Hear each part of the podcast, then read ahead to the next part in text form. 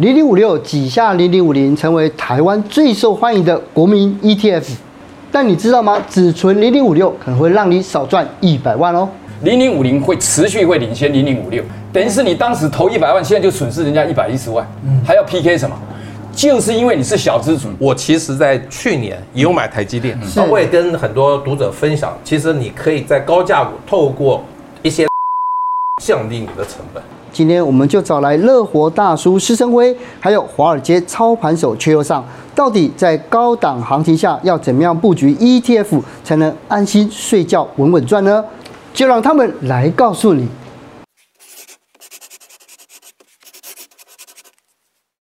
上网你到底有没有买零零五零、零零五六？有，我之前有买，而且呢会非常犹豫，不知道到底该买哪一支，就重压比较好。好，那今天就对了。今天我们请到了哦，这个施生辉大神。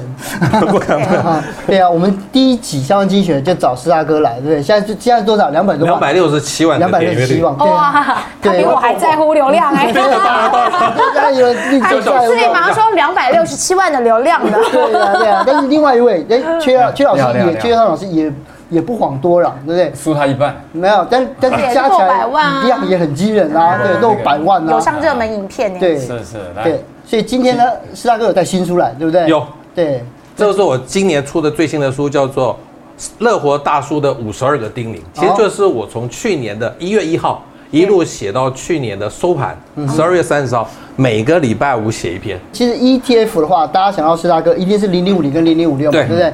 这么多年下来。你知道吗？就我我有很多财经界朋友说，施大哥写的书内容都一样，真的都一样吗？小资族有小资族介绍的方法，对，退休族有退休族介绍的方法，是，从来不懂股票的有不同不懂股票的介绍的方法，是。所以呢，这对你来讲的话，零零五零跟零零五六在二零二二年这样子，你有没有什么样就特别操盘的方式完全不一样吗？完全一样，完全一样。零零五六还是随时都可买。所以这个书可以讲懒人投资法，而无脑投资法，佛系投资法。零零五零就 K 小二十买，K 大于八十买，从来没有变过。那都一样的话，还有五十二个叮咛可以写哦。因为一整年的那个股市有波动，嗯，它有有的时候狂飙，有的时候重挫，有的时候盘整，所以每一年都会有这种节奏。所以大家其实可以参考我去年一整个年。面对这个节奏怎么去应对？因为今年一定会这样子，不可能一路上去嘛，对不对？哦，不过呢，其实施大哥是零零五零零零五六的专家，但是呢，阙老师呢是台积电多头总司令嘛。不过呢，其实还是华尔街操盘手，是是是，击败了很多人私募基金。不是，你一直都搞错了，华尔街其实跟华西街很接近，接近了。哪里？带我去，带我去。操盘手有什么好值得？对，华尔街也在。没有华西街操盘手。来，请说。不是啦，而且阙老师呢，其实呃，我们可以看到嘛，在去年啊一整年，台积电基本上一直维持一个盘整的状态，但是到了今年呢，一开年，台积电现在要冲到了六百五十六哦，是，所以呢，其实表现的相当不错。之前其实阙老师就有提到，台积电应该是有机会可以上看到一千块，你现在还是维持这样的看法？对，但是问题是，大多数的读者跟听众啊，都投资都是属猴的。对，很急就对了，猴急，每一次都在一千是可以到得了，但问题是你们的时间点，有人希望明年就上，对不对？事实上它有一个合理的进程，但是问题是大家喜欢听那个一千，而不喜欢了解它多久可以到，合理的报酬多久可以到，所以的问题关键在这里。你想知道怎么算账？对，来我们看一下七十二法则。哦，你不要小看七十二法则，如果我们的总统跟行政院长懂七十二法则，台湾不是今天这个样子。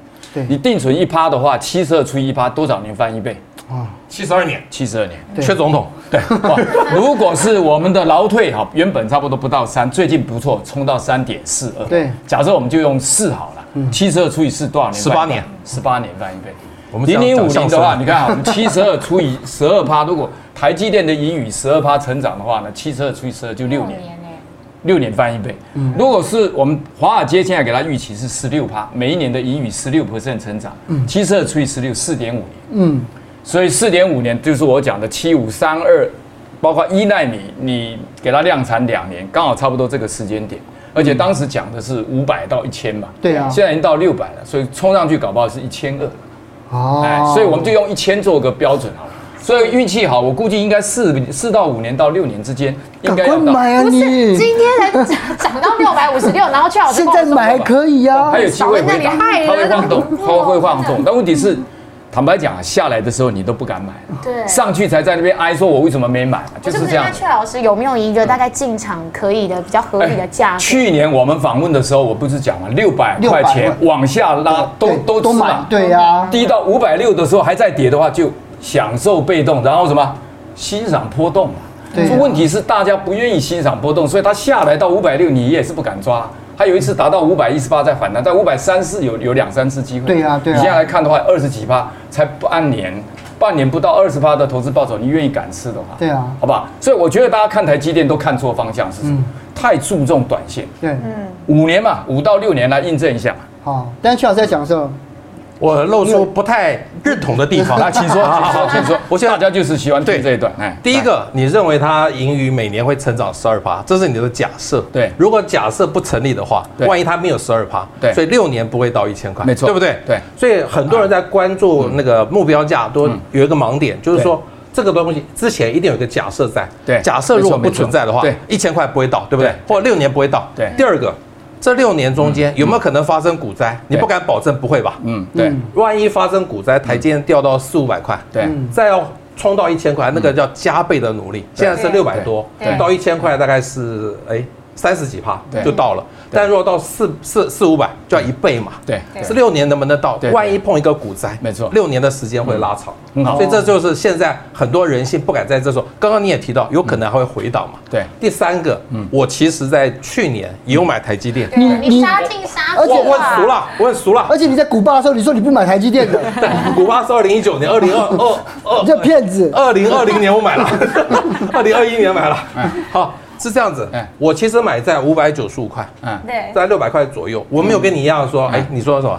享受，享受波动，享受，享受被动，被动，欣赏波动，我还享受波动，哎，我觉得五百九十块，我认为是高点，嗯，哦，我是熟了，我认为是高点，但是我透过短线的进出，嗯。其实把我的成本一次一次降低，现在我的成本大概是五百块，OK，所以我五百块的成本我就敢抱得住，但五百九十五块的成本我就抱不住。所以三个假设嘛，对对。然后我再简单介绍一下怎么做。其实我去年三月大概在五百九十三块买了一百股，我很熟啦，不敢买一千股，一百股试着做看看嘛，啊，然后在六百零六块卖掉五十股。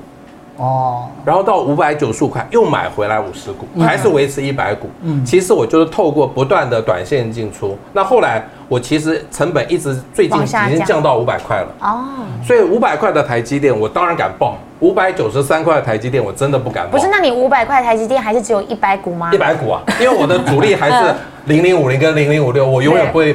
忘记他们的那台积电只是试着做看看，那我也跟很多读者分享，其实你可以在高价股透过一些短线的进出降低你的成本，你就可以长期抱得住。可是我觉得这个方法，薛老师你一定不赞成的啊？也不会。其实台积电哈是苏轼讲的，这个若把西子比西西湖比西子，淡妆浓抹总相宜。你要长报 台积电是一个长报做价差都可以，只是问你做价差之后你。失手要把它追回来。嗯，基本上啊，第一个我们刚才讲，他刚才的三个，我认为是迷失啊，也严重的讲是迷失。好，第一个他的假设是很对的，他的抓到了所有的财务一定有个假设。对，他刚才假设十二趴啊，不要忘了哦，我刚才前提是什么？华尔街预期是十六，我让他退两步，我才预测是十二。这第一点。第二点，这个 chart 这个所谓的这个 Philip Fisher 很有名的一句话，多数人都了解股票的价格。却不了解它的价值。施老师呢，基本上呢，在看台积电的时候，我们刚才讲，他谈到第二个有可能股灾，对不对？有可能。好，不要忘了台积电为什么我在那本书里头讲这么多啊？这个基本上台积电的状况是在我们讲的第四次工业革命的到来。我就常常做了一个比喻，地球不管怎么转，台东永远在前面，因为它是在东部，对不对？但是产业不管谁当红。台积永远在前面，为什么？因为它是半导体。对，未来的第四次革命，不要讲 AI，不要讲五 G，不要讲 AR、VR，包括张忠啊不这个库克讲的，苹果未来的三五年绝对是从 AR 的方向发展。这个刘德音也讲了，未来 AR 取代手机，VR 取代 PC，这是一个什么？这是一个大趋势。如果你不看趋势，只看浪花，像我们。石老师只看浪花，你去雕不会，你就要短一溜两没雕。哎，所以这是第二个盲点。第三个，如果你用资产配置回去看我们的六十几，你那六十几快一百万点阅率了，差它一半，有点读者有一点有一点，你也蛮在意的。你很在乎，开玩笑，那一集是他们两个今天是来那一集是非常重要。我跟你讲，资产配置如果搭配股灾来刚刚好。我们专门是后面煮鹅肉冬粉的，黑天鹅来一只宰一只，所以他那个论调就不成立。为什么？因为他不用资产配置，而我们是资产配置加台积电，我们是双钱的，左一个攻一个守，所以你进来你要就不进来，你进来锅已经在后面煮了，而且沸水热水正在沸腾。所以他刚才讲的这几个呢，唯一可以同意的就是什么？嗯台积电可以做价差，因为他的心理素质够。但是问题是心理素质才买一百股，我们的很多公司买一千股。哎，他至少买了要给人家奖励一下，好吧？对对对，承认了嘛？基本上哈，施老师的那个前提是对的，是假设条件如果不对就会不。未来股灾会不会来？有可能，但是不要忘了第四次革命过来。所以我认为我大胆的猜会震荡，而且幅度会大。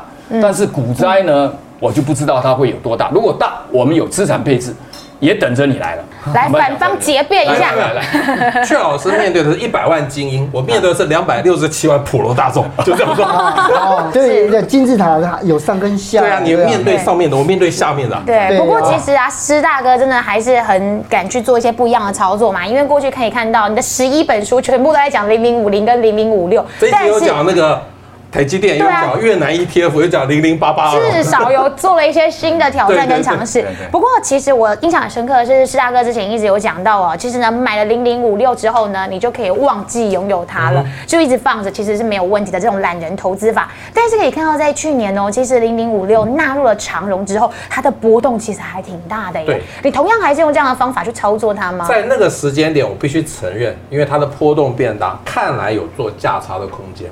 所以我曾经建议过零零五六可以做价差，因为它到了三十六块，后来除息之后到三十块，确实有一个做价差空间。但是零零五六现在又开始回到那个水波不兴的阶段，大家就不要再想价差，它真的非常非常牛皮。牛皮是它的缺点，也是它的优点。是因为我今天买三十二，他买三十三，他也不会觉得哦。但我今天如果台台那个零零五零，我买一百。他买一百四，他就会哦，哦，这还是价格跟价值，但这个是迷思，我承认。嗯嗯，所以也就是说，现在我还是回到零零五六该买了，忘记它。嗯，那大家会说长荣、友达进去之后，会不会对零零五六有点伤害？如果零零五六像一个人的一生，人总是会生病，他加入了友达，你加入友达生病？是啊，我也承认，加入长荣是生病。但是长期来看，其实买 ETF 最重要就是要无脑嘛。如果你每一档 ETF 的成分股都去研究它，那干干脆回去买个股算了。买个股还比研究 ETF 的成分股容易一点点。是，对。既然买 ETF 就是要无脑，我们就忘记这件事情，因为现在已经又回到怎么样牛皮的阶段。对。所以我还是认为现在零零五六还是随时都可买，值得持有。嗯。阙老师你怎么看零零五六呢？其实我觉得它一直不是很稳定。这样讲啊。施老师是我认为台湾界里头哈，让普罗大众受益最多的一位投资达人。坦白讲，他这个功劳，我认为很多人无法超越。但是唯一有点可惜，但是但是但是，唯一有点可惜的就是有点临老入花丛。我是单身，我入花丛无所谓，他就不行。为什么？他的零零五六是经典。他跑到零零五六就是一个迷失，是入花丛，完全打反了。为什么？因为我们刚才讲前提哦，又回到他刚讲的英文的前提是 assumption，是重要的假设条件。我们一直在强调的是小资主，我们会有争议，在这个地方有争议，也是在小资主。小资主就代表你资金不太够，你要翻身，所以你要让一流的企业，零零五零跟零零五六哈，坦白讲，零零五六是台湾最有竞争力的半导体产业的部落。这是多少年？就全世界看上的不是台湾的什么金控公司，那个跟 Goldman、跟 Morgan Stanley 比是都不能比的。嗯，那你去赌在那里，钱最精华、最精华，全世界看到的台湾的是什么？半导体产业。嗯，这个已经很明显。零零五零，你不相信？我们看另外一张图。对，零零五零同一天哦，我这个比较是要怎么比呢？很多人没有这样去比，我特地为了这算。同一天哪一天？十二月二十七号，只要没有记错，二十六号那天开始。二零应该是零七零七年啊，零八年。五六比较晚成立。对，零零五零因为提早成立没有办法比，对不对？我就用同一天零零五六那成立那天，十二月二十六。好，零零五零同时加入，同时用一百万，两个来跑，跑下来的结果跑到十一月底，去年的十一月底，这时间够近了，够够准了。够长。我当时在讲的时候，零零五零已经领先零零五六七十趴。我当时在视频大胆的预言，零零五零会持续会领先零零五六，为什么？因为这就是我书上老张老王的故事，差一两趴，会懂投资人复利二三十年拉下来，那是一个非常惊人的比例。你可以看一百万下来哈，等于是你当时投一百万，现在就损失人家一百一十万，还要 PK 什么？就是因为你是小资主，如果是一般的人。你买什么都可以，因为零零五六已经超越了台湾很多投资。坦白讲，零零五六是很棒的一支，但是问题我们的一个前提哦，小资主你要不要定义这个小资？如果一般普罗大众，你有多少钱，你爱买什么都可以，你把它放银行定存都可以，上次对。对。但是因为我们今天强调的是小资主，他就这么一点点。你看这个差一百万，再持续下去，现在差一百亿哦。若干年后我们来录影的时候，你可以看台。零零五零会不会持续？因为这就是台湾的东西。石大哥，石大哥不能输，不能输。他刚刚说买零零五六的话会少赚一百一十万。我没有要捍卫零零五六，对我从来都在讲零零五零是目前台湾凡夫俗子最好的投资标的，没有之一。唯一的缺点，嗯，太贵了，太贵了。我我讲我讲几个故事，嗯哦，其实小资族或许你的定义是这个样子，但我的定义不太一样。嗯，小资族有很多是完全没有碰过股票的人。我讲我的例子。我在台艺大念书，你知道吗？嗯，有一堂课，你不是拿到学位了吗？还没拿到。我在课堂上讲投资，就下面一个老师跟五个同学，没有人买过股票。你没有办法想象，很多人是没有买过。我们是很有经验的人，以为大家都买股票，这些人都没有买过。当你叫他面对，你可以买要买三十几块的零零五六，还是买一百四十几块的零零五零？嗯，大家一开始你要降低他进入那个障碍，进入门槛，进入门槛。对，大家一定先想三十几块。更好笑的是，我前阵子啊去旅行，有人认出我来，他居然那时候零零五六也不过三十二块。他说：“老师，现在还可以买零零五六吗？”他连三十二块都嫌贵，嗯，怎么可能？让他去把定存解约拿来去买零零五零，我觉得在人性上是有问题的。三十几块跟一百四十几块，绝大多数的人没有买过股票的人，只敢存定存，只敢买储蓄险的人，一定先选零零五六。阙老师是游泳国手，他教的都是会参加奥运比赛的。我呢，我是一个体育大学毕业的老师，就只会把学生教会游泳，把怕水的人。敢丢到游泳池，二十五公尺游完可以毕业。我只求这个，零零五六就是有二十五公尺。是，阙老师就是有一千五百公尺可以拿金牌。这个因为我是一个基本上是一个财务规划，我们常讲一个概念，你错误的概念哈，要逆向去教导。顺水推舟是一种回事，顺水推舟很容易啊，你想买零零五六有高股利，那你就去买啊。对啊，这是一种不是教育他的一个方式。我们去教育的东西，就是因为你有盲点，你才希望得到我的指导。对不对？所以他的部分里头是我们刚才讲定义，小资主很清楚，低于三百万，你的现金如果三百万还没有三百万买买股票的，你不要考虑零零五六，就零零五零。你超过三百万，你爱买什么都可以。哦，我们清楚，这样定义清楚就很清楚。是，嗯，好，好，好不好？先等一下，哎，你先先镇定一下，好不好？等一下下下台之后再再来看你要板凳还是？对，看你们要去定高低，没问题。但是我其实我一直好奇，就是因为之前就零零五零啊，就零零五六买的话，什么情况可以卖？对，我觉得几个情况可以买。第一个，你要买房子，通通把零零五六卖光光，嗯嗯，拿去买房子，对，投期款。我觉得买房子重点是投期款难。后面的房贷其实跟你的房租差不多。当你有了一两百万，你在零零五六存到一两百万，你就把它通通卖光光，该去买房子。那个时候继续拿你的薪水去买零零五六，哦，因为你房贷跟房租差不多。所以真正难的是头期款的部分。第二个呢，就是所得税率超过三十趴。嗯，那时候因为你一扣扣了三十趴，如果你是小资族，其实所得税率大概五趴六趴，真的不要管它，你就去缴税吧。但三十趴。你可能觉得很可惜，你就在除夕前卖掉，但是麻烦你除夕后要马上买回来。嗯，像去年除夕的时候，大家都认为零零五六不可能填息，因为有长荣跟友达嘛。嗯，就没想到十二个交易日就填息了。嗯，所以如果要避这个税率的部分，请你除夕前一口气全部卖光光。嗯，除夕那天通通给我买回来，你就省了税嘛。第三个，如果你已经赚六块钱以上，哦，已经是大概三四年的。股息了，你如果真的要想卖，我觉得你可以卖一部分。最棒的是什么？如果你把你现在手上的零零五六通通卖光光，对，你剩下的持股成本已经是零的话，也可以这么做。就通通卖光光。所以我也没有说零零五六不能卖。其实我觉得最重要的是，你要买房子就通通卖光光。嗯，对。不过其实石大哥，你每次都一直跟我们聊五零跟五六，但是呢，其实有注意到，其实你从去年开始呢，也有买美股 ETF，对这个 VT 的部分，你也会建议你的观众朋友们买美股 ETF 吗？目前啊，我不会建议我的粉丝，因为我都是普罗大众，要买美股的 ETF，要问阙老师，我为什么去买了 VT？因为我真的就看了指数化投资的教父约翰伯格的书，所以决定照他的那个什么逻辑想法去买 VT。指数化投资是买了永远不要卖，所以 VT 我认为可以，但是各国的 ETF 我不认为都可以买了不要卖。我随便举个，台湾当然 OK，事后来看真的买了不要卖，零零五零买了不要。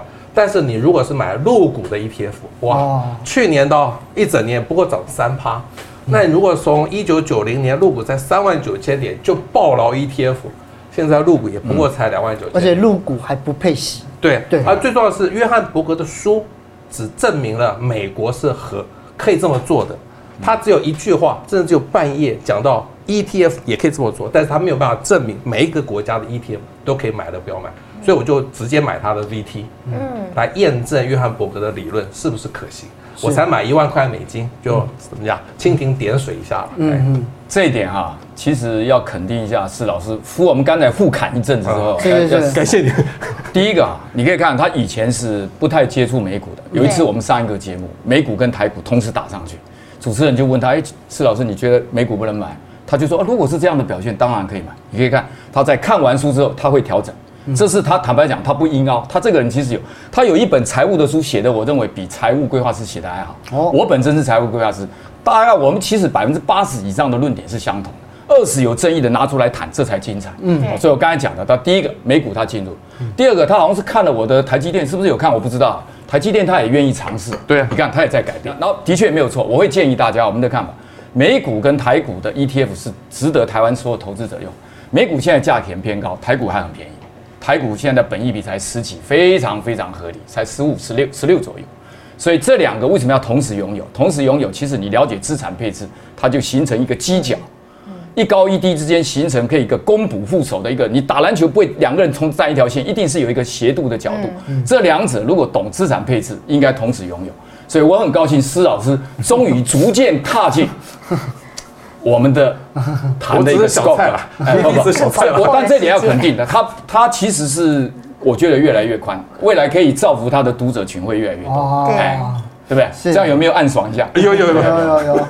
对啊，但是最后面呢，就因为今天已经谈了这么多嘛，嗯，从二零二一年到二，应该说整个二一年嘛，这个这股市的涨幅接近百分之三十，我觉得这是非常非常吓人的。可是因为在二零二二年一进来，你看我们有预期会有升息，嗯，还有通膨，嗯，面对这一年呢，就我们应该要怎么样来设定我们的投资策略？施老师，你先来。我觉得股灾一定会来，但是大家不要猜股灾什么时候来。所有的黑天鹅都是你不知道的情形，没有人知道黑天鹅，所以这时候要做好。如果你留在市场，你的心理准备是什么？第一个，千万不要买反一，嗯，哦，不要说我今天觉得看坏这行情就跳进去买反一，哇，那会完蛋，万一我看错怎么办？反一是非常可怕的一个毒药，千万不要买反。就算你看坏行情，顶多不赚，不要去买反一赚那种下跌的钱。第二个就是说，你要买的股票就是，如果股灾来那天跌停板。你还睡得着觉，就是怎么讲呢？几十年都有稳定配息，大到不会倒，大到不会倒，意思是说，如果那个公司倒了，台湾也倒了。嗯，如果股价还三十几块，你可以更安心点。六百块的台积电，对不起，我真的不敢报啊。好，我必须说，第三个，留下两年的生活紧急预备金。嗯，因为你如果只是存股的话，不卖就不会赔嘛。它会跌下来，但是你不要卖。为什么不要卖？因为你有两年的生活费嘛，你不需要卖股变现。对，股灾不会来超过两年的啦，一年就结束了。但是我们多多抓一点，就两年嘛。再来就是把股票赚到的钱呐，拿拿去买房子。股灾来的时候，你的所有的股票的资产一定缩水，但是房子至少在那里。我觉得这是很重要的。对啊，哎，但是我去年初就跟大家说，那个前年都已经开始赚很多钱了，你该去买房子了。嗯，那当然，我觉得这波房地产就是被你害的啦。嗯，真的。对啊，因为台积电在高雄设厂，把高雄房价拉高了，都是你害的嘛。那个是陈其迈害的。然后再来就是说，那个股债平衡，嗯，但这个都。部分因为台湾人买的债券大部分还是海外的债券，对，以美债为主。对，以美债为主，这个有汇率的风险。比如说像台台币从三十一块已经升值到二十七块，你你配置美债是不是有汇率的风险？这其实我一直有点担心。嗯，那就算台湾有泡沫，买美股也不一定能够逃过股灾，这是我的一个看法。很多人说台湾完蛋了，但我买的是 VT 就没事啊。但你只要活在台湾，一样会受到生活上受到影响。嗯，这是我几个建议。是，那阙老师，其实刚刚啊，施大哥有讲到了好几点嘛，针对要去买房啊，或者是汇率上面的风险啊，你有没有什么不一样的看法？你们今天没有时间买那个买房是一个很重要的一个问题，他的前三项我都同意了，一二三哈，不要为了避险不要去买反一。其实避险是要要资产配置，我们就一直在讲过，你多大年纪，你有多少防守比例。所以第一点，一二三我都同意了，四五六就有商榷的必要。第一个买钱买房子的前提是在于你你的第一桶金三百万哦，不管你的什么状况，都不要去买房，它是你的左右付房。哦，你要再买房呢，再存第第一个钱头期款，这是我的建议。那我们今天没有时间，要不然我们可以出示数据来证明。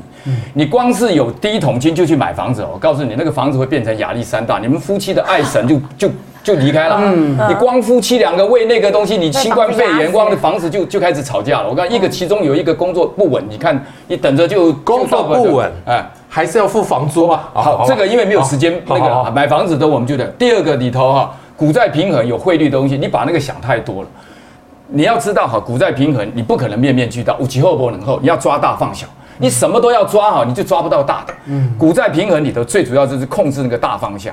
你新冠状肺炎下来的时候，台股三十七或什么东西的时候，你如果有股债少跌三十七，那个反击的力道差很多。你不是靠汇率，汇率那个地方是挡不住的，那个东西是我们放过去它的。你要的是美国，美国现在全世界一把大一百大品牌，上次我跟你会面的时候，五十四家是一百大品牌，现在到了六十一家，全世界 苹果所有的谷歌、好事多、科星巴克为你攻城略地。你为了汇率不敢进入这样的市场，干丢，这是你要去思考的。然后第第四个，台股有没有泡沫？美股也一定不得。对，没有错，美股跌，台股跌，同涨挡不住。但台股现在相对便宜，所以台股的抗跌性照理应该有，但未必。最好的方式还是回到你第六十集 资产配置。要看第一集，要看第一集啦。不不，第一集算了啦，就就过去了。第一集都不一定，好吧？好了，不要这样子啊。好了，把连杰放在旁边，大家回去来收看这两集，好不好？